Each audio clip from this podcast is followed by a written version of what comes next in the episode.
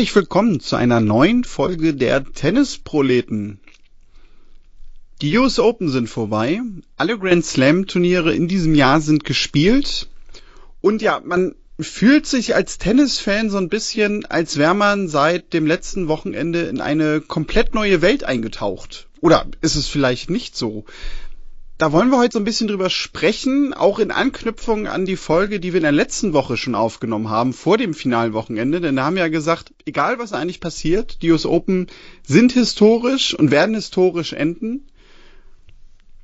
Und ob das so ist, ob wir uns so fühlen und ob das vielleicht jetzt wirklich ein Turnier war, was nachhaltig in den nächsten Jahren den Tennissport vielleicht auch so ein bisschen beeinflussen wird, wo man sagen wird, ja, das war so ein Punkt, wo man sagen kann, die US Open 2021 war vielleicht eine Wende.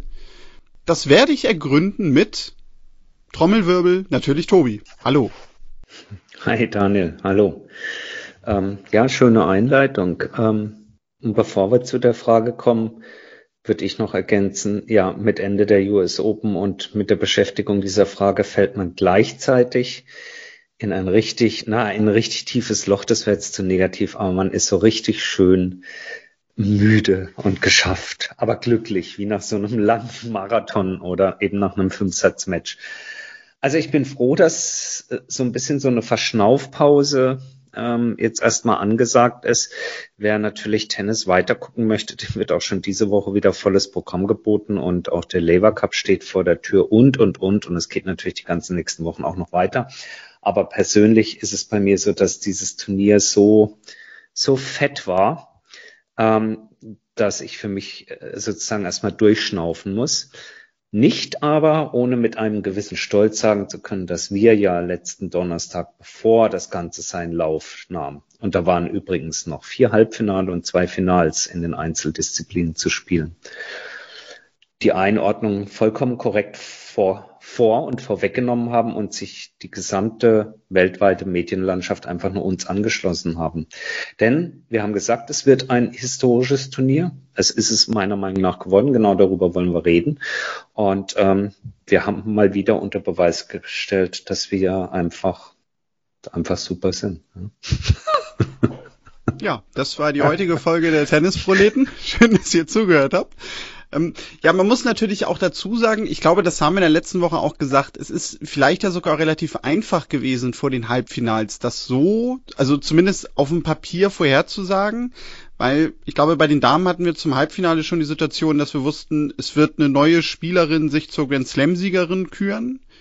Und bei den Herren hattest du ja argumentiert, auch da kann es nur so oder so historisch werden, weil entweder gewinnt Djokovic das Ding und er hat halt alle vier in einem Jahr gewonnen oder es gibt halt auch dort neuen Grand Slam-Sieger.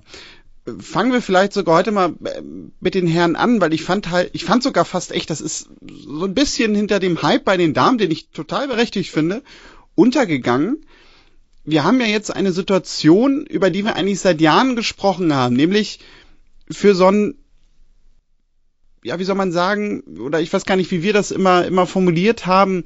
Ich glaube, wir haben gesagt, äh, für so einen, für so einen Wechsel, was die, die äh, Thronfolge sozusagen angeht, der Big Three, ähm, dass die etwas jüngere Generation wirklich äh, in dem Titelfenster angekommen ist, bedarf es eigentlich mal so eine richtige Wachablösung in dem Sinne, dass einer der Jüngeren einen der Big Three in einem Finale am besten Fall schlägt. Mhm. Jetzt haben wir genau, ja diese Situation. Genau. Wachablösung, Wachablösung war das genannt. Wort. Ja, genau. Jetzt ja. fiel es mir gerade ein, ohne dass ich selber darüber gestolpert bin, aber das suchte ich eben ja. Und jetzt ist das ja passiert. Medvedev hat ja eigentlich absolut unangefochten dieses Finale gewonnen. Aber ich habe das so in der Form nirgends gelesen. Liegt das jetzt einfach nur daran, weil plötzlich so ein totaler Hype ums Damen-Tennis und vor allem Emma Raducanu entstanden ist? Oder hat es vielleicht auch Gründe, dass es nicht so ist, wo ich nämlich gleich auch eine These zu hätte, die glaube ich gar nicht so weit hergeholt ist. Bin ich gespannt auf deine These. Mal gucken, ob die dem widerspricht oder äh, im Einklang ist mit dem, wie es ich sehe. Ähm, ich gebe dir recht, dass es in der in der medialen Berichterstattung ähm, ein Stück weit meines Erachtens zu kurz gekommen ist. Beziehungsweise, was heißt, es ist zu kurz gekommen, diese Frage äh, oder die Antwort darauf, ist das jetzt hier die Machtübergabe, ist das äh, der Stabwechsel äh, ähm, im, im, im Herrentennis? Ich meine, ich meine schon. Und wenn man sich festlegt im Tennis, meine Güte, man wird Lügen gestraft. Das ist vielen passiert, die gesagt haben, Federer gewinnt nie wieder ein Grand Slam Turnier und hat er doch noch auf 20 erhöht. Ähm, also alles ist möglich. Nichtsdestotrotz glaube ich, spricht einiges dafür, dass, und da haben wir letzte Woche auch drüber gesprochen, dass dieser Prozess der, der Ablösung der großen drei im Tennis, der ja auch altersbedingt ist, auch das haben wir gesagt, dass dieser Prozess trotzdem auch ähm, ähm, eine, eine gewisse Zäsur braucht. Und da denke ich schon, kann man mit Fug und Recht behaupten, dass die US Open 2021 diese Zäsur sind. Der Prozess als solcher wird noch weitergehen, es sei denn, ähm, äh, also Federer klammer ich an der Stelle bösartig, sage ich mal einmal aus, weil der spielt für mich keine Rolle mehr, wenn es darum geht, Grand Slam Titel zu gewinnen. Ist leider so, ja. Ich glaube auch nicht mehr an Wimbledon. Äh, bei Rafa muss man ab, äh, abwarten, was die Knie und, und der ganze Körper macht. Aber da denke ich, wäre es vermessen zu sagen, ähm, Roland Garros ist ja nicht äh, der oder einer der beiden Top-Favoriten.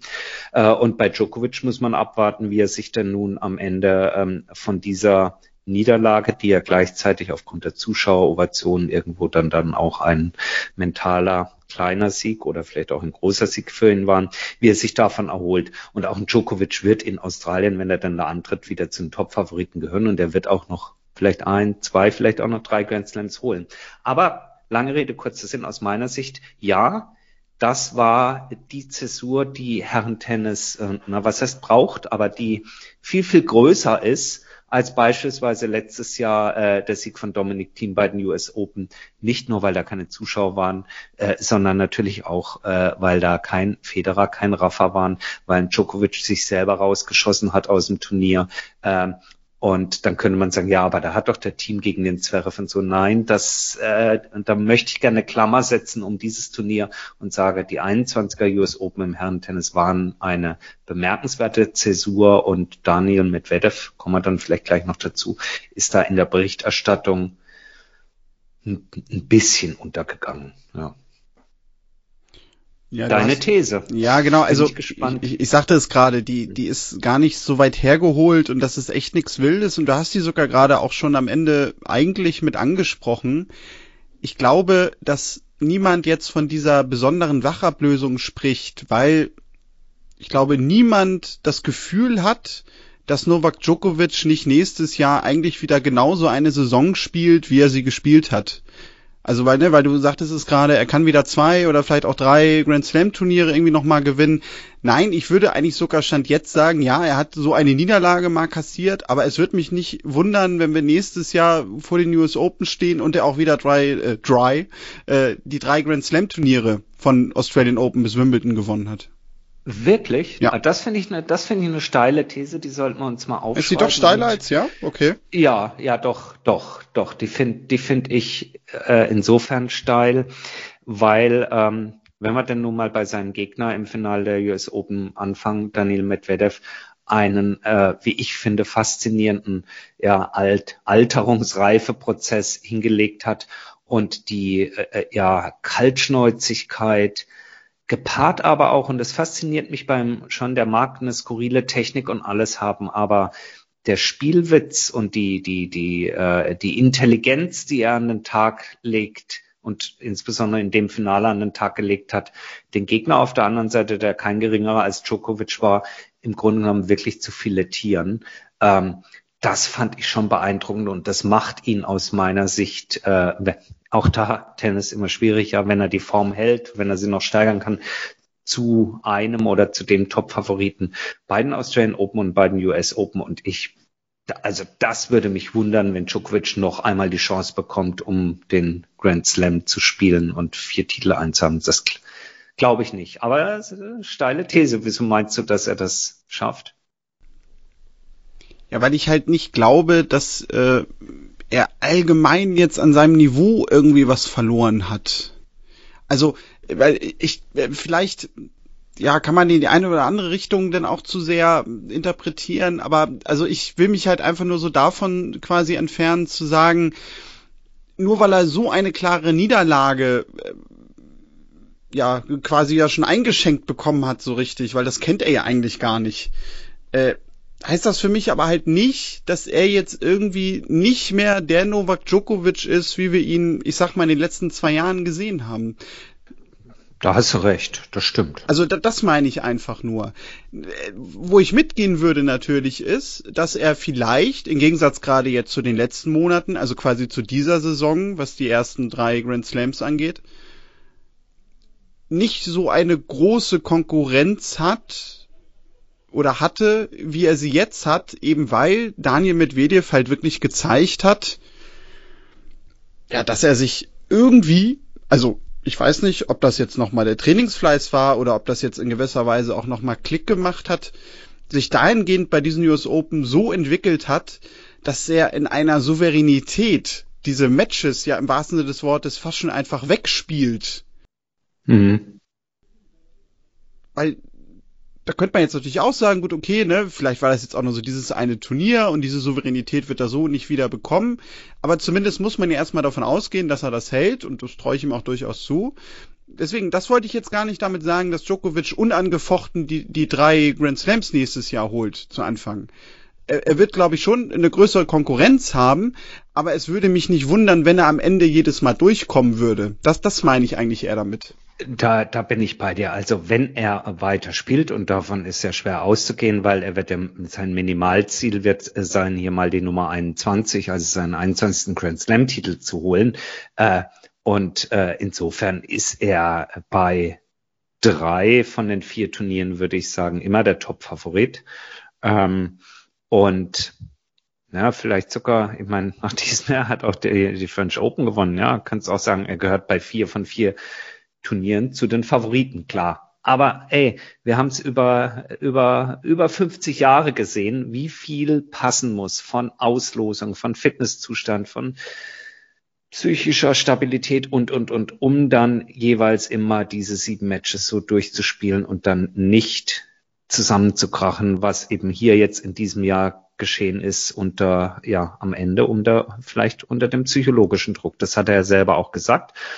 Und es ist schon bemerkenswert, in dem Zusammenhang muss man, denke ich, auch nochmal Alexander Zverev erwähnen, der eben auch in diesem Jahr, finde ich, einen Riesenschritt in Richtung eines solchen Titels gemacht hat. Und äh, ich finde, der kann aus der Saison ganz gleich, was noch kommt, äh, ebenfalls so herausgehen, dass er sagt, wenn er in die neue Saison fit startet äh, äh, und sein Level hält und oder weiter steigern kann, dann ist er genauso eine Bedrohung für einen Djokovic, so wie er das im Halbfinale war und so wie er das bei den äh, Olympischen Spielen war. Und da schließt sich so ein bisschen der Kreis. Djokovic hat jetzt natürlich zwei, wenn wir die Carino Busta-Niederlage im Spiel um Platz drei bei den Olympischen Spielen nehmen, drei krachende Niederlagen erfahren, die echt, die richtig, richtig wehtun.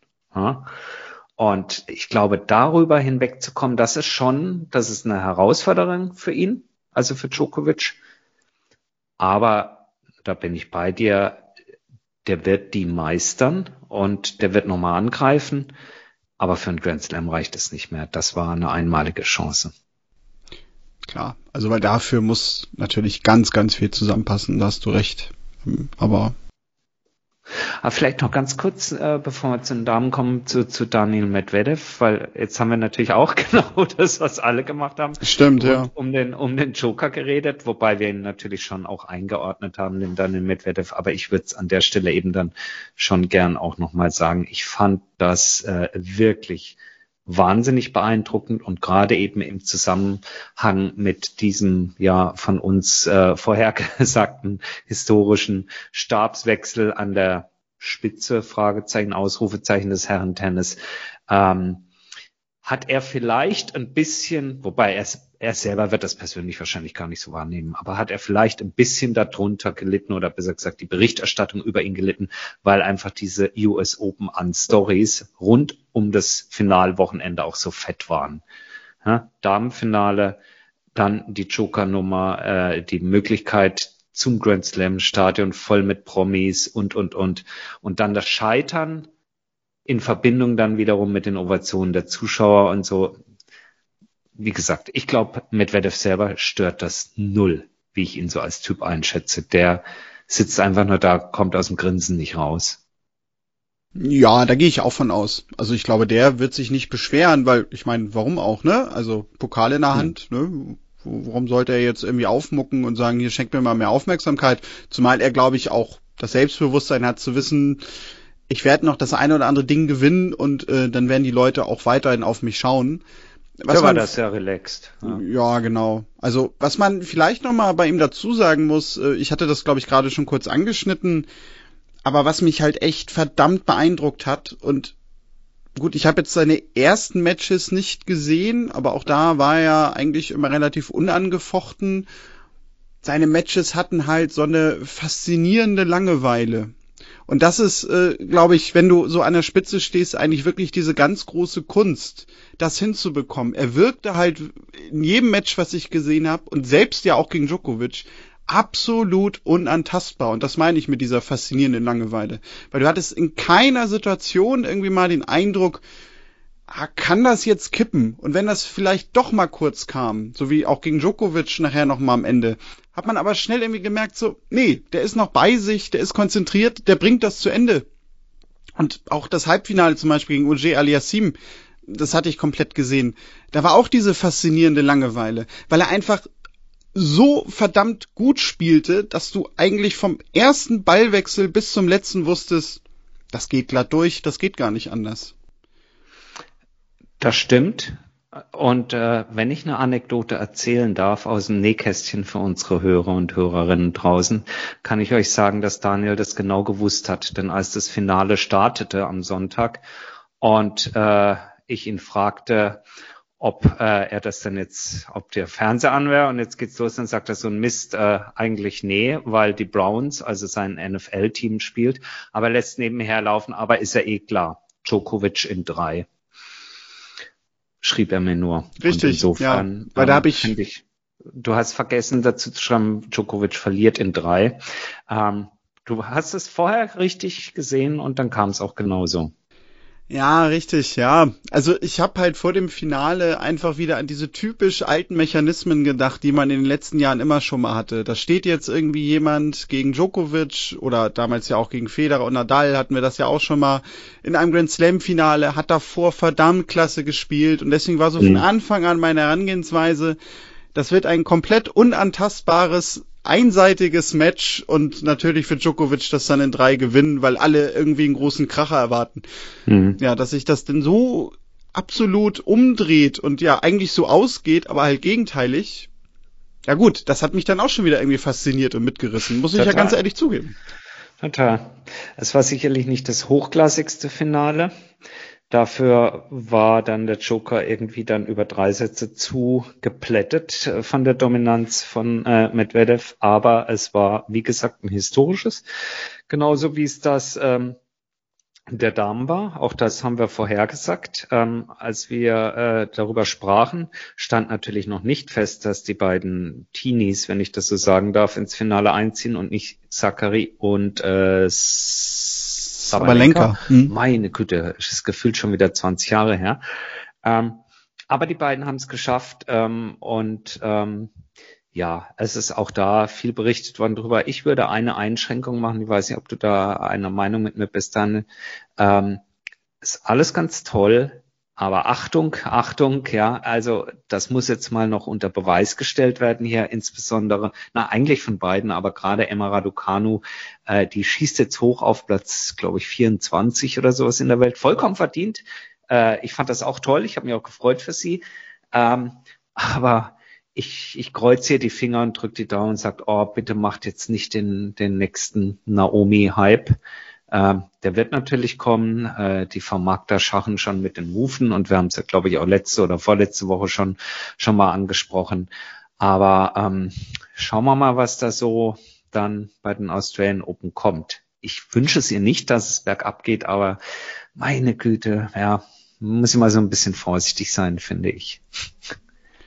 Ja, ich fand halt an ihrem Triumph hat man halt auch mal wieder gesehen, wie viel das dann natürlich auch so ein Hype mit Vermarktung zu tun hat. Also ohne dass ich das jetzt kritisieren will, erstmal grundlegend. Aber ich habe zum Beispiel da mal so zurückgedacht, die letzten Jahre, als Bianca Andreescu ihren US Open Titel gewonnen hat, die ja, ich glaube, war die nicht sogar auch 18 dann noch? 18 oder, oder sie war gerade 19 geworden. Oder 19 geworden. Ja. Aber da gab's diesen, die, also diesen extremen Hype ja in der Form nicht. Und da könnte man ja zum Beispiel argumentieren, das wäre doch da aber viel angebrachter gewesen, weil die hatte sich ja eigentlich schon viel mehr in der Spitze etabliert. Hatte die nicht sogar auch irgendwie schon Finale bei einem, bei einem Masters-Turnier ja, oder so? Ja, Indian genau. Wells gewonnen. Gewonnen sogar, genau. Ja. Und da hättest du ja eine viel, ich sag jetzt mal, größere Grundlage gehabt zu sagen, die müssen wir jetzt hypen und die müssen wir hervorheben, so, das wird die nächste ganz große. Und das war so in der Form ja nicht. Vielleicht, weil sie, vielleicht, vielleicht, weil sie sich auch als Typ nicht so vermarkten lassen wollte, womit ich jetzt nicht sagen will, dass Emma Raducano irgendwie alles mit sich machen lässt, ne, um Gottes Willen, lass die Zuschriften. Aber vielleicht hat das auch wirklich einfach natürlich ganz viel damit zu tun, ja, dass sie nochmal Britin ist. Und in, in Großbritannien Tennis natürlich auch nochmal ganz anders bewertet wird, ganz anders wahrgenommen wird. Ähm, vielleicht, weil sie auch für die Leute irgendwie nochmal ein bisschen eloquenter wirkt. Ich weiß es nicht. Äh, vielleicht auch, weil die richtigen Sponsoren da irgendwie bei sind, äh, die sie jetzt so hervorheben. Aber ich muss gestehen, also ich, ich, ich traue mich ja schon gar nicht mehr überhaupt äh, irgendwo hinzugehen oder irgendwas aufzumachen, weil überall ist Emma Raducano irgendwie schon, wo ich, wo ich gerade hinschaue. Also ich, ich ja. habe zum Beispiel jetzt schon seit drei Tagen äh, vor lauter Angst nicht mehr in meinen Kühlschrank geguckt, weil ich Angst habe, dass Emma Raducano da irgendwo schon drin ist. schon auf dem Joghurt drauf. Ähm, äh, also deine, ich glaube, es ist sowohl als auch äh, natürlich, ähm, du sagst, es sind die, es sind die Briten in ihrer Berichterstattung und dann auch im, im, im Hochjubeln von Sporthelden sicherlich äh, eine der Nationen, die das journalistisch auch äh, deutlich besser können als der Durchschnitt und das auch, auch äh, stärker machen als der Durchschnitt. Eins muss man aber und darf man natürlich auch nicht vergessen, es ist natürlich die Sehnsucht auch von uns hier in dem Podcast und, und von, von vielen Tennisbegeisterten und auch Sportbegeisterten. Ich glaube, das gilt sogar, ja, das gilt auch sportübergreifend. Naja, wir alle lieben ja die genau diese Stories des, des Underdogs, des Phönix aus der Asche. Das, äh, das gab's noch nie. Ja, und das macht halt schon einen Unterschied, wenn du gerade das vergleichst versus Bianca Andrescu. Vielleicht sogar auch ein Unterschied versus einer ähm, potenziellen Grand Slam-Siegerin Coco Golf irgendwann, die eben peu à peu à peu wächst. Da wird es auch einen Hype in den USA geben, wenn die das mal gewinnt. Überhaupt keine Frage. Ja? Aber dieses Phönix aus der Asche, das ist halt, das hat eine andere Qualität. Das hat eben eine Qualität äh, von ähm, Boris Becker, ja, äh, der 17-jährigste aller Leimner, äh, von einem äh, ja, Nadal, ja, im, im Teenageralter und die French Open zack gewonnen. Äh, ja, das ist äh, das ist was, das, das ist schon was anderes als Qualifikant, nicht nur als Umgesetzte, sondern in dem Fall als Qualifikantin von 150 in der Welt kommen, das zu gewinnen. Äh, das ist toll, das will jeder Fan irgendwie sehen oder viele Fans sehen. Ich sag nur, das Schwierigste ist eben die, die Bestätigung danach. Und wenn man jetzt in die ganz alten Zeiten zurückgeht, was ähm, ein wie Boris eben groß gemacht hat und dann wirklich zum sozusagen zum Megastar, war meines Erachtens ja natürlich der erste Wimbledon-Titel 85. Aber das ein Jahr später nochmal genauso zu wiederholen, wenn dir das gelingt, dann kannst du sagen, boah, dann, dann, dann bist du wirklich da. Ja? Und das ist äh, noch, ein, noch ein weiter Weg. Noch ein weiter Weg. Aber wie gesagt, ähm, ich, ich bin dabei dir. Es sind heute auch andere Zeiten als damals in den 80er Jahren. Der, äh, der Wirbel, der jetzt äh, auf sie einstürzen wird, äh, wird äh, sicherlich auch ähm, ja dafür sorgen, dass bei so einem jungen Menschen äh, sie ein gutes Umfeld braucht, dass sie sich auf das konzentrieren kann, was sie am besten kann und hoffentlich auch am besten und am leidenschaftlichsten tun möchte, nämlich Tennis spielen und das erfolgreich. Wir werden es hier in unserer Sendung verfolgen, übrigens auch wie den Werdegang von Leila Fernandes, die, wie ich finde, ein mindestens genauso gutes Turnier gespielt hat, äh, eine Topspielerin nach der anderen weggeräumt hat Und ähm, finde ich auch in dem Turnier insgesamt und auch, ich fand dann bei der Siegerehrung und so wirklich, wirklich super Eindruck hinterlassen hat. Das fand ich gut. Ja, und vor allem muss man ja auch sportlich dazu sagen, sie hat ja quasi ihren Anteil an dem Hype, äh, an dem Hype, was rede ich heute, an dem Hype von Emma Raducanu dadurch, dass sie ja die Gegnerin war für ein qualitativ auch wirklich hochklassiges Match. Also weil das kam ja auch noch hinzu und dadurch hat sie ja eigentlich auch genauso ihren Anteil, ja, dass jetzt alle plötzlich so absolut so ein, so ein Hype auf Darmtennis ja auch fast haben. Also weil das ist ja nicht nur Emma Emma, sondern im Grunde müssen wir ja eigentlich auch, ne, so jetzt zufrieden sein, weil wir das immer schon seit Jahren gesagt haben, seit Jahren, naja, uns gibt's erst seit zweieinhalb Jahren, glaube ich. Aber ihr wisst schon, was ich meine. Also Damentennis, so, das wird wirklich ein großes Ding in den nächsten Jahren. Da ist ganz viel Potenzial. Und jetzt zum ersten Mal spüre ich nämlich, dass genau dieses Potenzial ja auch bei einer breiteren Masse an Tennisfans ankommt. Absolut. Das stimmt. Das stimmt. Und vielleicht dadurch auch langfristig dann Damentennis endlich auch eine, ja, höhere, bessere Wertschätzung bekommt. Und ja, vielleicht auch nicht mehr so im Schatten dessen steht, dass äh, ja, Federer, Nadal und Djokovic irgendwie eigentlich die ganze Tennisszene überstrahlen, sondern dass man vielleicht dann auch in den nächsten Jahren nicht nur jemanden hat, die alles dominiert, so wie eine Serena das ja lange getan hat, sondern natürlich dann auch einfach dieser, ich sag jetzt mal, hochwertige Wettkampf, das war früher mit Serena ja auch, aber dass der vorhanden bleibt. Ich glaube, du weißt, was ich meine. Hoffe ich. Da bin, ja, total, da bin ich mir auch ziemlich sicher, denn wir haben es ja, haben es ja vermehrt schon im Podcast angesprochen, dass die Breite, äh, die qualitative Breite im, im, im Damentennis einfach da ist. Was ein bisschen schwierig ist, finde ich jetzt nach vorne äh, auf die auf die äh, ganz ähm, ja äh, nächste Zukunft, auf auf die kurzfristig kommenden Wochen und Monate, ist diesen Hype Damen-Tennis äh, sozusagen äh, äh, das Feuer am Lodern zu lassen. Da gilt so ein bisschen was zu überbrücken. Wir haben vorhin haben es kurz angesprochen. Es, es fühlt sich an jetzt wie so eine kleine Pause, die kommt.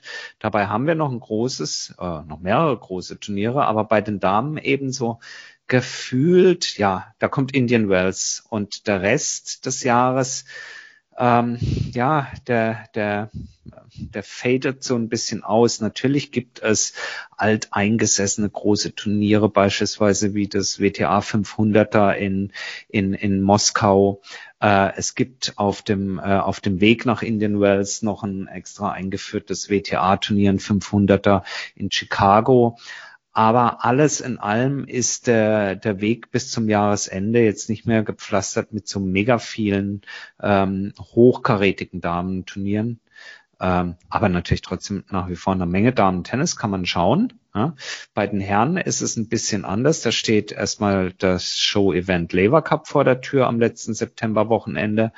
Ähm, aber dann natürlich neben Indian Wells äh, die ganzen ja, europäischen Hallenklassiker rund um Metz und äh, Wien, äh, in Antwerpen wird es noch ein Turnier geben. Basel fällt dieses Jahr aus, aber dann natürlich auch nochmal noch mal ein Masters-Turnier, nämlich das Paris Indoor ähm, in, in Paris-Bercy, ein Tausender nochmal zum Ende Oktober wie jedes Jahr. Ja, und dann wieder Next-Gen-Finals und die ATP-Finals. Sicherlich auch interessant dieses Jahr, erstmalig nach vielen, vielen Jahren in London, dieses Jahr in äh, Turin ausgetragen. Da darf man gespannt sein, denn äh, die Italiener legen ja bekanntermaßen Bombenjahr hin und ich denke mal, dass mindestens Matteo Berrettini ganz gute Chancen hat, äh, mit dabei zu sein. Ähm, und äh, bin ich mal gespannt, wie die erste Auflage in Turin laufen wird, ob sie darunter leiden wird, dass äh, von den großen drei zwei definitiv nicht mit dabei sein werden, Nadal und Federer. Federer sowieso nicht, weil er es nicht schaffen würde. Nadal rutscht, glaube ich, auch aus der Top-8-Wertung langsam raus. Äh, und Djokovic darf man ein dickes Fragezeichen setzen, ob der sich das dieses Jahr antun wird, äh, jetzt nach dieser Saison. Aber ihr seht schon, ja, es gibt noch Tennis das ganze Jahr über ähm, und vor allen Dingen noch ein paar, paar Highlights, über die wir hier dann sicher auch berichten werden. Ja, der Unterschied zum Damen- und Herrenkalender im Herbst ist ja sowieso, du sagtest es gerade, es gibt immer noch dieses Masters in Paris. Das fehlt ja so ein bisschen bei den Damen, dass da nochmal so ein, so ein, ich sag jetzt mal, Turnier mit so einer großen Säule irgendwie daherkommt, weil ja auch einfach die Finals bei der WTA immer schon so zwei, drei Wochen früher sind. Ähm, wahrscheinlich ist es sogar jetzt gut, gerade nach diesem, diesem Hype bei den Damen, dass da jetzt nochmal Indian Wells kommt mit so einem ja, Masters-Turnier und das vor allem natürlich auch ein kombiniertes Event ist. Also, dass es jetzt nicht so ist, dass du in einer Woche irgendwo die Herren hast und dann quasi die Leute umschalten müssen sie ja trotzdem, weil es läuft ja leider nicht alles beim Sender. Aber ich glaube schon, der Fokus dann nochmal ein anderer ist, wenn das alles an einem Ort stattfindet. Ja, also du kennst meine Meinung zu diesen Combined Events, ATP und WTA. Ich finde es nach wie vor das Beste, was es auf der Tour gibt. Abseits eben der, der Grand Slams, äh, die Masters-Turniere, wo sich beide Touren, Touren, also WTA und ATP treffen. Und, äh, und gleichzeitig, du sprichst es an, das eine wird äh, je nachdem, wessen man sich bedient, bei Tennis TV oder Sky laufen, wenn es um die Männer geht und bei den Frauen entweder auf WTA TV oder The Zone überträgt auch manchmal, glaube ich, bisschen was. Ähm, und auch das zeigt, äh, meine Güte, wenn man das noch weiter vereinheitlicht, also in einem guten Sinne vereinheitlicht und dann auch medial vereinheitlicht, ah, dann sind's halt, dann sind's nicht nur die vier Grand Slam Turniere im Jahr, sondern ich glaube, so so fette neun Masters-Turniere und die gut verteilt mit vier Grand Slams, dann hast du im Schnitt pro Monat ein richtig dickes Tennisturnier. Naja, es ist ja schon ein bisschen mehr, weil es ja hat nur zwölf Monate und irgendwann ist auch noch spielfrei. Aber ihr wisst, was ich meine, glaube ich. Ähm, das ist natürlich dann schon ein Programm, sagen wir mal, für den Tennis interessierteren Fan, aber 13 Turniere, das über einen Kanal, äh, den man buchen kann, irgendwie ausgestrahlt da, da muss doch was gehen. Jetzt sind wir schon wieder beim Geld und bei der Vermarktung. Richtig, ja. Oder der Zusammenführung beider, beider Verbände, aber genau, da können wir extra, lange extra Folgen zu machen. The Zone zeigt, glaube ich, die, die großen Turniere auf der WTA zeigen sie, glaube ich, sogar immer auch durchgehend. Also das ja. ist nicht so, dass sie irgendwie erst zwei, drei Tage später einsteigen. Also auch Indian Rails müsste von Tag eins an zu sehen sein bei The Zone. Ähm, ja, sonst, Tobi? Was hätten wir für diese Woche noch? Ich überlege gerade. Ich habe im Angebot noch die äh, das Ende der Medenspiele. Letztes Medenspielwochenende bei uns. Freue mich sehr drauf. Soll nochmal schönes Wetter werden. Und dann geht's mit Schwung in die, je nachdem, 3G oder 2G Halle. Bei uns ist es 2G jetzt in Hamburg. Ähm, sprich, als Genesener und Geimpfter kann man auch im Winter gut Tennis spielen mein Aufruf an euch da draußen, lasst euch impfen, geht Tennis spielen. Ja. Dann Sowieso. Habt ihr, im, habt ihr im Winter was zu tun. Genau. Und ja, was wir, was ich gerade sogar in einem Nebensatz noch vergessen habe, weil ich da eh schon so lange gesprochen habe, die WTA-Finals, die finden dieses Jahr in Mexiko statt. Ich glaube nämlich in Guadalajara, wenn ich ja. mich richtig erinnere. Sehr schönes, Sollen, Wort, äh, sehr schönes Wort, schöner Ort. Ja, also definitiv. Wenn, könnten wir, glaube ich, auch mal hin. Ähm, sollen dann aber natürlich nächstes Jahr wieder in China stattfinden. Ich glaube, Shenzhen ist da momentan ja. die Austragung, ne? Genau. Ja. Ja. Drücken wir mal die Daumen, dass wir ins nächste Jahr mit einem ganz normalen ATP-WTA-Kalender starten werden und alles wieder ganz normal wird. Nichtsdestotrotz, ich glaube, wir sind auf einem guten Weg. Ähm, die US Open haben es gezeigt. Ähm, Tennis vor vollen Rängen mit geimpften Menschen kann ganz viel Spaß machen. Und äh, wenn wir jetzt durch den Winter noch durchkommen, dann haben wir in 2022 ist es dann schon, meine Güte, äh, wieder ein ganz normales Programm. Aber bis dahin ist noch viel Zeit. Jetzt machen wir mal äh, hier nächste Woche und dann Lever Cup und dann hören wir uns wieder hier bei den Tennisproleten. Richtig, genau. Nächste Woche freuen wir uns natürlich auf den Lever Cup wie kleine Kinder. Wir haben wir sicherlich aber ein Wort zu verlieren, also da gehe ich mal von aus. Und ja, wer weiß, was es dann schon wieder so alles an neuen Geschichten gibt, die der Tennissport und die Turniere uns so liefern. Wir danken euch fürs Zuhören. Ihr könnt uns folgen bei Facebook, Twitter, Instagram unter Tennisproleten. Schreibt uns gerne, kontakte tennisproleten.de. Könnt ihr natürlich auch über die sozialen Netzwerke machen. Wir hören uns, wie Tobi gerade sagte, in der nächsten Woche wieder. Bis dann, macht's gut und tschüss. Und tschüss.